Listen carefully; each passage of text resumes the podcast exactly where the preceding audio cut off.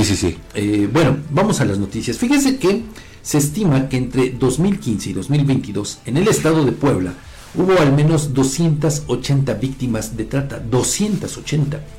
La desproporción con respecto de las denuncias sugiere fallos en captura y enjuiciamiento. Esto lo consideró María del Rosario Arrambide, quien es directora del Instituto de Derechos Humanos Ignacio Elacurría de la Ibero Puebla. Vamos a escuchar qué fue lo que dijo sobre este tema tan delicado.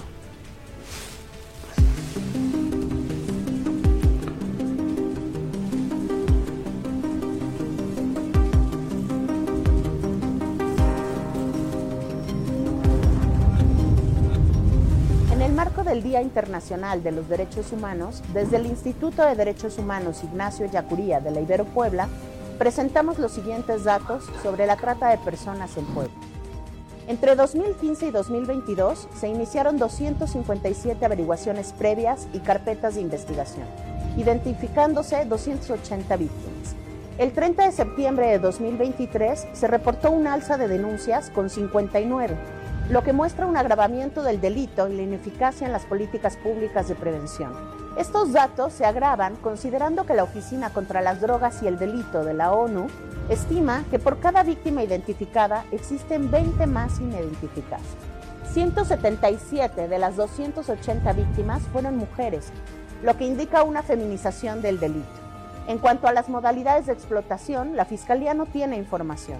En el mismo periodo se emitieron 52 sentencias condenatorias, lo que comparado con las denuncias resulta desproporcional y evidencia que la captura y el enjuiciamiento de las personas responsables no se está concretando, lo que fomenta la repetición del delito. Por ello, realizamos las siguientes recomendaciones.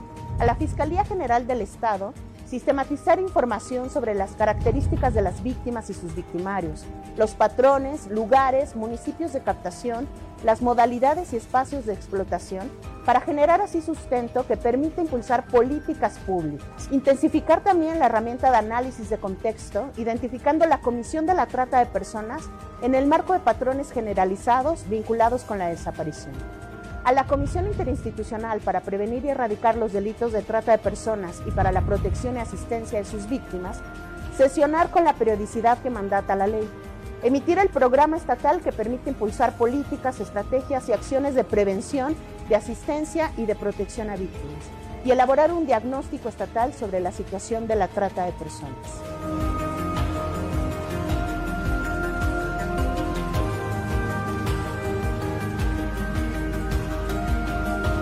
Datos de una situación preocupante, Edgar, que también se registra en el vecino estado de Puebla. Fíjate nada más en incremento el número de víctimas de trata allá en el estado de Puebla, que bueno, ¿qué, qué te puedo decir Fabián? Eh, muy cerca de, de, la zona conocida como la cuna de la trata en Tlaxcala. Así es, muy, muy, muy cerca. cerca de Tenancingo, de hecho, bueno, pues bandas locales de acá de Tlaxcala operan precisamente en Puebla.